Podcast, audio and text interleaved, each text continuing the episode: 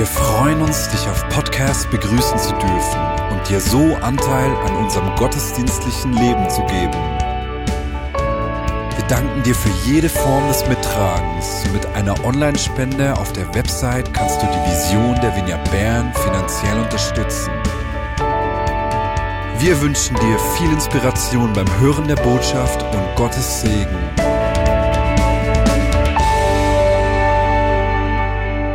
Guten Abend miteinander. Auch von meiner Seite her äh, schön äh, mit dir zusammen Gottesdienst zu feiern. Heute an diesem ersten Advent. Advent heißt ja Ankunft und in den vier Wochen vor Weihnachten bereiten wir uns auf die Ankunft von Jesus vor. Wir feiern an Weihnachten, dass Gott in Jesus Mensch geworden und in unsere Situation hineingekommen ist.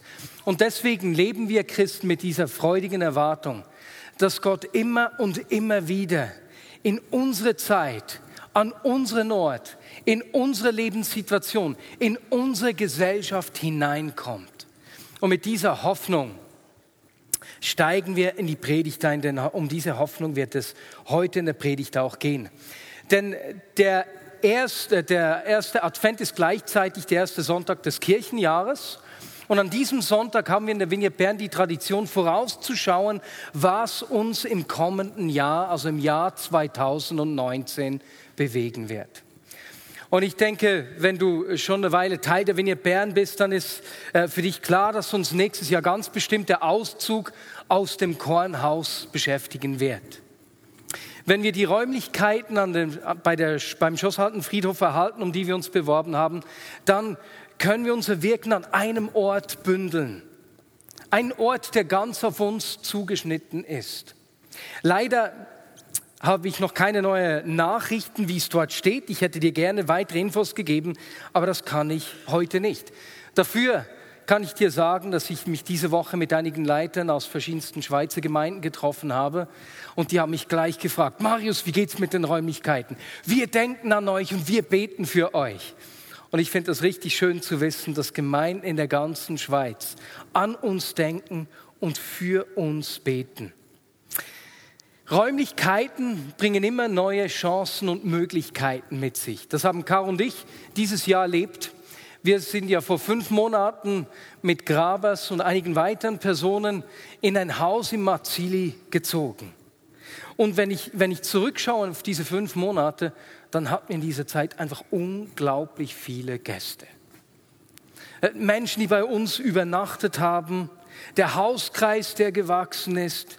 Letzte Woche hat sich das Leitungsteam der Vignette Bewegung bei uns zu Hause getroffen.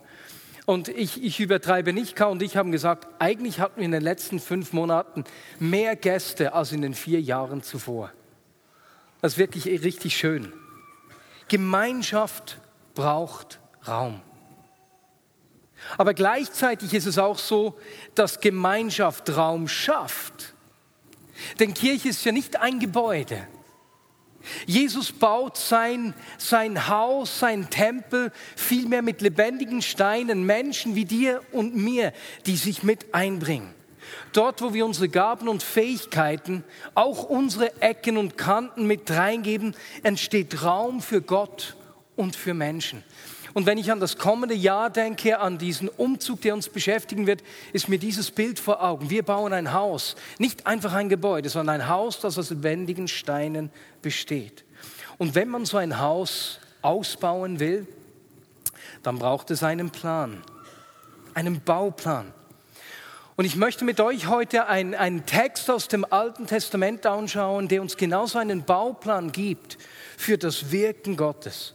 Er beschreibt, wie dieses Haus aussehen kann. Und zwar ist es eine Verheißung aus Jesaja 61, die Jesus selbst aufgenommen hat, als er seinen Dienst begonnen hat. Und er hat damit sein Wirken beschrieben. Deswegen lasst uns doch gleich zu Jesaja 61, den Versen 1 bis 4 gehen. Wir lesen: Der Geist Gottes des Herrn ruht auf mir denn der Herr hat mich gesalbt, um dem Armen eine gute Botschaft zu verkünden. Er hat mich gesandt, um die zu heilen, die ein gebrochenes Herz haben, und zu verkündigen, dass die Gefangenen freigelassen und die Gefesselten befreit werden. Ihr habt mich gesandt, um ein Gnadenjahr des Herrn und einen Tag der Rache unseres Gottes auszurufen und alle Trauernden zu trösten. Ihr habt mich gesandt, um es den Trauernden zu ermöglichen, dass ihnen ein Kopfschmuck anstelle von Asche, Freudenöl anstelle von Trauerkleiden und Lobgesang anstelle eines betrübten Geistes gegeben werde. Und dass man sie Eichen der Gerechtigkeit, um Pflanzung zur Verherrlichung des Herrn nennen kann. Dann werden sie die uralten Ruinen wiederherstellen und was seit langem verwüstet war, wieder aufrichten. Sie werden sowohl die vom Krieg zerstörten Städte wieder aufbauen, als auch die Trümmer vergangener Generationen. Soweit unser Text. Und äh, wenn wir uns den Brief von Jesaja anschauen, oder besser gesagt den Propheten Jesaja, dann finden wir dort Texte, die sich über eine längere Zeitspanne äh, abspielen. Man sagt heute, dass es eigentlich drei Propheten seien, die der erste in der Zeit der Verschleppung des Nordreichs hineingesprochen hat, der zweite, als die, äh, das Volk Juda ins babylonische Exil geführt wurde und dann der dritte, als es wieder zurückkam. Und wenn wir uns die, dieses Volk anschauen, zu dem Prophet Jesaja hier spricht, sehen wir ein Volk, das verschleppt ist, das seine Hoffnung verloren hat, das von Problemen überwältigt ist. Und mit dieser Prophetie, mit dieser Verheißung malt Jesaja ihnen ein Bild der Zukunft und er erklärt ihnen, Gott ist noch nicht am Ende. Er hat einen Plan mit euch. Der Ausgangspunkt, der Anfang dieser Verheißung äh, lautet, der Geist Gottes des Herrn, der ruht auf mir. Gott ist bei mir. Und diese beiden Verse kennen wir aus Lukas 4. Jesus liest sie, er liest diesen Abschnitt in der Synagoge in Nazareth als Einleitung seines Wirkens vor. Und er beginnt mit dieser selbstbewussten Aussage, der Geist Gottes ist auf mir. Was damals etwas Einzigartiges war, etwas, was nur wenige Menschen im Alten Testament erlebt haben. Aber seine Aussage war, der Geist Gottes ist hier. Mit anderen Worten, Gott selbst ist auf mir. Und er geht weiter, er hat mich gesalbt um den Armen eine gute Botschaft zu verkünden. Gesalbt wurden Priester und Könige, die in ihr Amt eingesetzt wurden, die dafür bevollmächtigt wurden. Und wozu wurde Jesus eingesetzt und bevollmächtigt? Um den Armen eine gute Nachricht zu bringen. Und meine Lieben, das war der Ausgangspunkt des Wirkens von Jesus. Nicht, dass er was getan hat, sondern dass dieser Geist Gottes auf ihn gekommen ist und er sich bewusst war, wow, Gott selbst ist mit mir. Ich bin ausgerüstet, ich bin gesandt, ich bin eingesetzt. Und wenn wir uns Gedanken machen über, über unser Haus, unseren Dienst in der heutigen Zeit, dann beginnt es auch bei uns genau hier mit diesem Wissen. Der Geist Gottes ist auf dir. Gott ist mit dir. Du bist bevollmächtigt. Du bist gesandt. Du bist eingesetzt. Wir sind bevollmächtigt dazu, Menschen Hoffnung, Wert und eine Zukunft zu bringen. Denn das war die Botschaft, die Jesus gebracht hat. Wir sehen in diesem Text, dass der Geist Gottes für etwas auf ihm war. Gott hat uns für etwas gesalbt. Er hat uns zu jemandem gesandt. Im Text haben wir gelesen, er ist auf mir, um den Armen eine gute Botschaft zu verkünden, um die zu heilen, die ein gebrochenes Herz haben, zu verkündigen, dass die Gefangenen freigelassen und die Gefesselten befreit werden. Und weißt du, die hoffnungsvolle Botschaft in diesem Text ist, dass es genau diese Zerbrochenen, diese Armen, die Gefangenen sind, die die Freiheit erleben und später zu den Menschen werden, die die Ruinen wieder aufbauen. Und das ist absolut hoffnungsvoll. Und das steht in riesigem Kontrast zu unserer Zeit.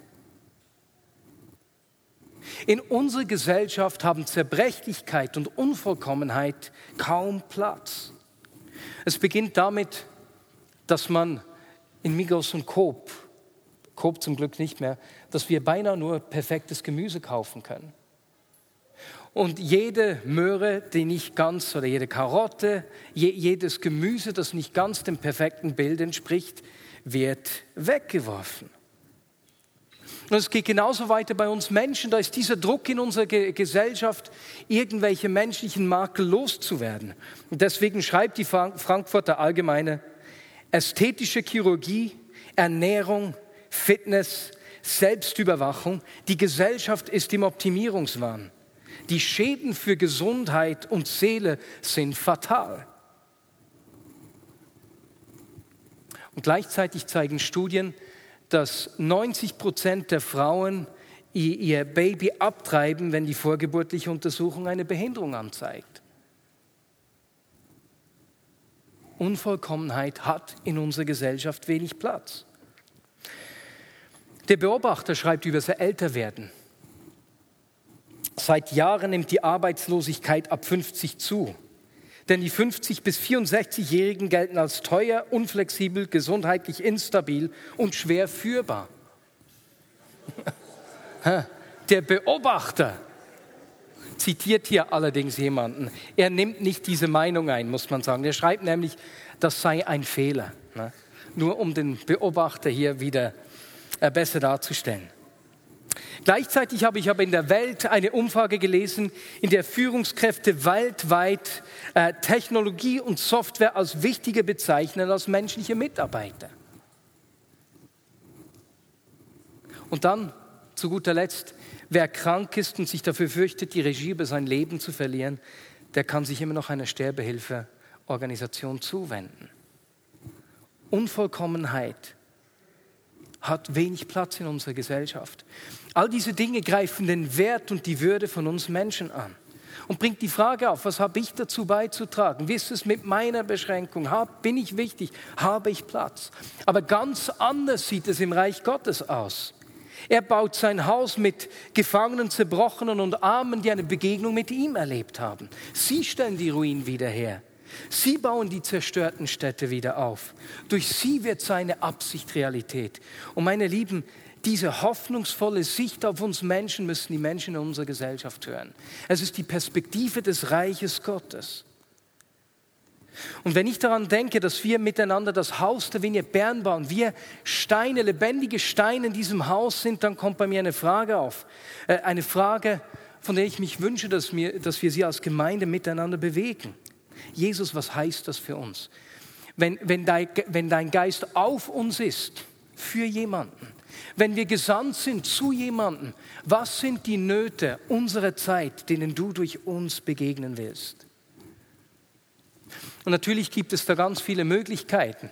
Ich zähle nur zwei Beispiele auf, die mir äh, einfallen, wenn ich um mich herum sehe. Wenn ich mit Menschen spreche, sehe ich, dass ganz viele Menschen einsam sind auch in der Vignette Bern. Einsamkeit ist eine riesige Not in der westlichen Gesellschaft. Viele Menschen haben das Gefühl, nirgendwo dazuzugehören, alleine zu sein. In einer Studie, in einer Untersuchung des Schweizerischen Gesundheitsobservatoriums aus dem Jahr 2012 haben 36 Prozent der Befragten angegeben, manchmal bis häufig einsam zu sein. Das ist mehr als ein Drittel. 36 Prozent. Zu meinem Erstaunen ist der Anteil der Einsamen bei den 15- bis 34-Jährigen am größten. Frauen in diesem Alter haben sogar, da waren mehr als 50 Prozent, die angegeben haben, dass sie oft einsam seien. Gleichzeitig haben 41 Prozent der über 75-Jährigen in einer äh, Befragung angegeben, dass sie keine bis nur eine Bezugsperson hätten.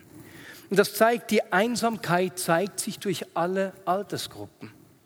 Das beschäftigt mich. Was heißt das für uns? Ein zweites Beispiel. Wenn ich durch die Straßen Berns gehe, dann fällt mir auf, wie kulturell durchmischt unsere Gesellschaft ist. Menschen aus allen Nationen finden sich hier. Menschen aus anderen Kulturen, für sie ist es oft schwer, äh, zu Hause anzukommen, Freunde zu finden in der Schweiz. Da gibt es auch Studien von Expats. Auch sie fühlen sich häufig ausgeschlossen. Gerade Menschen, die geflüchtet sind vor einem Krieg, kommen dazu mit einer häufig sehr schmerzhaften bis traumatischen Geschichte. Menschen, die Hilfe brauchen. Und weißt du, auch wenn wir mit der Lavinia eine afrikanische Gemeinschaft haben, die sich zu Vignette Bern zeigt, auch wenn wir äh, beispielsweise im Hauskreis von Pia Schmid, in der English Community, im Dienst am nächsten und an anderen Orten, wo sich Menschen einsetzen, wenn sich dort Menschen aus vielen Nationen sammeln, so sind wir doch nicht wirklich eine multikulturelle Gemeinde. 25 Prozent der Menschen, die in der Schweiz leben, kommen aus anderen Nationen. Nun schau dich mal um. Gut, man sieht es nicht jedem gleich an, natürlich. Ne? Aber wenn du dich umschaust, würde ich sagen, dass man das der Vignette nicht ansehen kann. Und weißt du, das beschäftigt mich. Und so sind es solche Fragen, die ich mir und die wir uns als Team stellen, gerade wenn wir neue Räumlichkeiten ziehen, gerade wenn sich da auch neue Möglichkeiten öffnen. Und ich lade dich ein, mit mir zu hören in diesem kommenden Jahr, zu ringen und herauszufinden, was Gott mit uns in unserer Zeit tun will, wo er uns als Einzelne, aber auch uns als Gemeinde brauchen will, zu wem er uns gesandt hat. Im zweiten Teil, im Vers 3, beschreibt Jesaja, dass der Gesalbte nicht nur zu Menschen berufen ist, sondern dass bei ihnen etwas geschieht. Er beschreibt die Gegenwart Gottes, die etwas verändert. Die Trauernden erhalten Kopfschmuck statt Asche, Freudenöl statt Trauerkleider, Lobgesang statt einem betrübten Geist. Und wir sehen, da findet ein Austausch statt. Gott nimmt, was ihnen gehört, die Asche, und gibt ihnen, was ihm gehört, den Kopfschmuck. Und dieser Text beschreibt gut, was in einer Bundesbeziehung geschieht. Dort, wo wir in einen Bund mit Gott eintreten, dann gehört uns, was ihm gehört, und was uns gehört, gehört ihm. Und da findet dieser Austausch statt. Das ist die Verheißung des Reiches Gottes, die unglaublich Hoffnung weckt. Hoffnung ist eine begründete Erwartung von etwas Gutem. Und ich weiß ja nicht, wie es dir geht. Aber ich brauche diesen Austausch immer wieder. Ich erlebe immer wieder, wie, wie Herausforderungen oder Sorgen mich einzunehmen versuchen. Wir Menschen haben die Tendenz, dass wir selbst unsere Bedürfnisse, unsere Träume, aber eben auch unsere Sorgen immer wieder in den Mittelpunkt zu rücken versuchen. Und weißt du was? Wenn das geschieht, das ist ein absoluter Hoffnungskiller. Gott verheißt uns diesen Austausch, bei dem wir immer wieder seine Perspektive erhalten, bei dem wir eine neue Sicht auf uns selbst, auf andere Menschen und auf Lebenssituationen erhalten. Und diese himmlische Perspektive, wo wir beginnen, unser Leben aus, der, aus dem Blickwinkel des Himmels zu sehen, ist der Ausgangspunkt für jedes hoffnungsvolle, zukunftsgerichtete Denken und Handeln. Und diese Perspektive erhalten wir in seiner Gegenwart. Diese Perspektive erhalten wir, wo wir ihm begegnen. Und deswegen beginnt unsere Hoffnung nicht in unserem Tun, sondern in der Gemeinschaft mit ihm. Und deswegen ist äh, diese Gegenwart Gottes in dem Haus, das wir miteinander bauen, so zentral. Deswegen geben wir ihr Raum, sowohl in unserem persönlichen Leben als auch dort, wo wir zusammenkommen als Gemeinde sei es in der Anbetung im Gottesdienst oder an den Worship Nights, im Frühgebet, im Gebetsraum, den wir Anfang des Jahres einrichten werden, um miteinander im Gebet in dieses Jahr einzusteigen. Aber genauso auch im Prophetieseminar, das wir an Ostern durchführen werden, um darin zu wachsen, seine Stimme zu hören. Die Gegenwart Gottes ist der Ort, wo dieser Austausch geschieht und wir Perspektive erhalten. Und dann endet die Prophetie von Jesaja im dritten Teil, in dem wir sehen, wie, wie Gottes Plan und seine Absichten sichtbar werden. Und Gottes Plan und Absicht ist es ja nicht einfach, einige Menschen zu retten und den Himmel zu bevölkern. Nein, vielmehr sehen wir, dass seine Absicht ist, Trümmer wieder aufzubauen, Erneuerung und Wiederherstellung zu bringen. Sein Plan, seine Absicht ist, dass Menschen wieder aufblühen und zum Leben kommen. Und dabei kann es sich der Vater leisten, seine Absicht in dieses Haus durch Menschen wie dich und mich, durch zerbrochene Gefäße wieder aufzubauen. Und Jesus hat uns ein gutes Beispiel gebracht, wie, wie, wie das geht. Er hat uns das vorgelebt. Er hat den Menschen seiner Zeit Wert und Würde gegeben. Er hat sich den Ausgestoßenen zugewandt, hat sie in sein Leben eingeladen, hat mit ihnen gefeiert und Gemeinschaft gepflegt. Und gleichzeitig hat er Menschen geheilt und befreit, wenn zerstörerische Kräfte ihnen Wert und Würde geraubt haben. Und dieses Bild, okay Gott, wenn wir von diesem Bauplan sprechen, dass du durch uns Trümmer wieder aufbauen willst, was sind diese Trümmer? Die du durch uns aufbauen willst? Wo willst du durch uns Erneuerung und Wiederherstellung bringen? Auch das löst Fragen aus. Und du merkst, ich habe dieses Jahr mehr Fragen als Antworten. Und diesen Fragen wollen wir uns in diesem kommenden Jahr stellen. Das hat mit diesen Räumlichkeiten sicher auch zu tun, die neue Chancen und Möglichkeiten mit sich bringen können.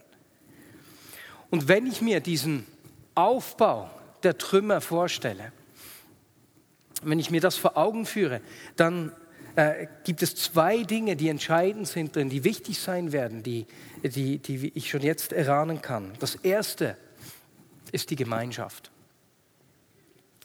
Denn wo finden, wo erfahren einsame Menschen, dass sie nicht alleine sind? Dort, wo sie in Gemeinschaft mit Menschen kommen. Wo erhalten gebrochene Menschen Trost? Ebenfalls dort, wo Menschen sich ihnen zuwenden. Und ich bin überzeugt, dass in diesen kommenden Jahren die heilende Gemeinschaft von entscheidender Bedeutung sein wird. Und das erlebe ich auch im Hauskreis. Wir, wir sind ja noch nicht so lange miteinander unterwegs. Wir haben den Hauskreis vor zehn Monaten ungefähr gestartet, sind jetzt zwischen zehn und 20 Personen. Aber es ist so ermutigend zu sehen, wie, wie mit dem Vertrauen, das wächst, Menschen äh, ganz ehrlich ihre Herausforderungen miteinander teilen zu sehen, wie, wie, wie, wie dann ermutigende Posts äh, gegeben werden, wie Menschen ermutigt werden, wie andere aber auch ganz praktisch einander helfen, wie man nachfragt, wie geht's dir, wie war's? Und ich sehe, wie wir miteinander dadurch in unserem Menschsein und unserem Glauben wachsen. Und weißt du, deswegen bin ich für jede Familie dankbar, die ihr Haus öffnet. Jeden Hauskreis, jede Community, die Raum schafft, dass Menschen Teil werden können und Trost und Hoffnung, Heilung und Veränderung erfahren können. Da liegt ein riesiges Potenzial. Und der zweite Schlüssel für diesen Aufbau des Hauses ist, dass wir uns der Kraft Gottes bewusst sind, die in uns und durch uns wirkt. Denn ein Wiederaufbau braucht Kraft. Es ist, äh, war richtig ermutigend. Diese Woche haben wir für eine äh, Frau gebetet für eine Geschichte aus ihrer Vergangenheit und am nächsten Morgen schreibt sie, hey, ich bin aufgewacht und meine Rückenschmerzen sind weg und ich kann wieder frei atmen. Dabei hatten wir für was ganz anderes gebetet. Oder Lisi Rona hat mir eine God Story gemeldet gestern. Ich hatte ein Wort der Erkenntnis äh, für jemanden mit einem Schleudertrauma. Da wurde eine Frau von den langjährigen Folgen eines Schleudertraumas geheilt und konnte nachher auf dem Taubenohr wieder hören. Das ist nicht ermutigend. Die Kraft Gottes. Aber die Kraft Gottes ist weit mehr als nur Heilung. Die Kraft Gottes wird überall dort sichtbar, wo menschliche Unmöglichkeiten durchbrochen werden. Weswegen ist es so wichtig, dass wir uns der Kraft Gottes bewusst sind? Wenn ich in den Menschen vor mir nur eine, eine schwierige Person sehe und nicht verstehe, was Gott im Leben dieses Menschen tun will, dann werde ich mich kaum, dann werde ich kaum mein Leben für diese Person öffnen. Wenn ich denke, dass man gegen Umweltverschmutzung eh nichts machen kann, werde ich mich nicht für den Erhalt der Schöpfung einsetzen. Wenn ich nicht glaube, dass Gott heute noch heilt, werde ich kaum für Menschen beten. Und wenn ich nicht glaube, dass sich die wirtschaftliche Situation von Ländern verändern kann, dann werde ich mich da nicht engagieren. Wir brauchen diese Zukunftssicht, dieses Wissen um die Kraft Gottes, die Hoffnung und Veränderung schenkt. Und wir brauchen dieses Bewusstsein für die Kraft Gottes in unseren Klassenzimmer. Wenn du Lehrerin oder Lehrer bist und Schüler vor, dich, vor dir hast, an die niemand glaubt. Wir brauchen es in unseren Wohnzimmern, in unseren Familien. Wir brauchen es im Büro, im Labor, genauso wie im Schlafzimmer. in Verhandlungen wie in kreativen Prozessen. Wir brauchen seine Kraft, denn unsere Berufung ist es, Leben zu bringen, Trümmer wieder aufzubauen, Städte zu erneuern. Und so strecken wir uns in diesem kommenden Jahr miteinander danach aus. Wenn wir hoffentlich neue Räume erhalten, zu hören und zu sehen, wo Gott uns brauchen will. Wo willst du Ruinen und Trümmer durch uns wieder aufbauen?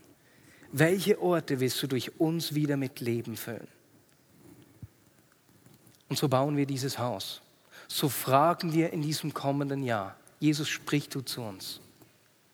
Zeige dir deine Absichten mit uns. Es gibt einige Dinge, die wir schon erahnen, Herr. Es gibt Dinge, die du uns anvertraut hast, die wir mitnehmen.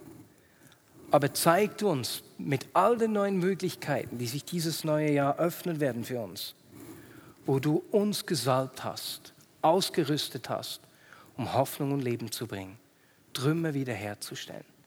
Und dazu lade ich dich ein. Amen. Genau. Amen. Meine Lieben, dieses Haus besteht aus lebendigen Steinen. Ich lade dich ein, mit mir zu hören, wo Gott dich und uns brauchen will damit das geschehen kann. Und dafür möchten wir jetzt auch miteinander beten. Und ich lade dich ein, aufzustehen und wir, ich, nicht ich werde beten, sondern lasst uns miteinander beten. Lasst uns erstens für die Räumlichkeiten beten und lasst uns für offene Ohren beten. Darf ich dich bitten, aufzustehen? Und lasst uns halblaut beten so e, etwa in dieser Lautstärke. Ist das gut? Nicht leise von uns. Lasst uns für die Räumlichkeiten beten und einfach für offene Ohren und für sein Reden in diesen konkreten Fragen. Zu wem sendest du uns? Wo willst du uns Perspektive schenken? Welche Trümmer willst du durch uns wieder aufbauen? Und Jesus, ich danke dir, dass du mit deinem Geist auf uns bist und dass du mit diesem Geist auf uns bist um Hoffnung und Leben zu bringen. Jesus, ich danke dir, dass du nicht nur mit deinem Geist auf uns bist, sondern dass du uns genauso gesalbt hast. Gesalbt heißt bevollmächtigt und eingesetzt, diese gute Nachricht zu verkünden. Jesus, ich bitte dich, dass du uns dieses Bewusstsein schenkst dafür, was deine Kraft und deine Salbung in unserem Leben für Auswirkungen haben kann. Schenk uns offene Ohren, als einzelne Menschen, aber genauso als Gemeinschaft, wenn wir dieses Jahr darum ringen, zu hören, wo du uns ganz neu brauchen willst. Jesus. Herr, wir beten dich an. Und es ist einfach begeisternd, in diese Heilsgeschichte mit reingenommen zu sein. Teil dieser Hoffnung und Zukunftsperspektive zu sein, die du mit uns Menschen hast. Lass dein Leben durch uns sichtbar werden, Jesus. Amen.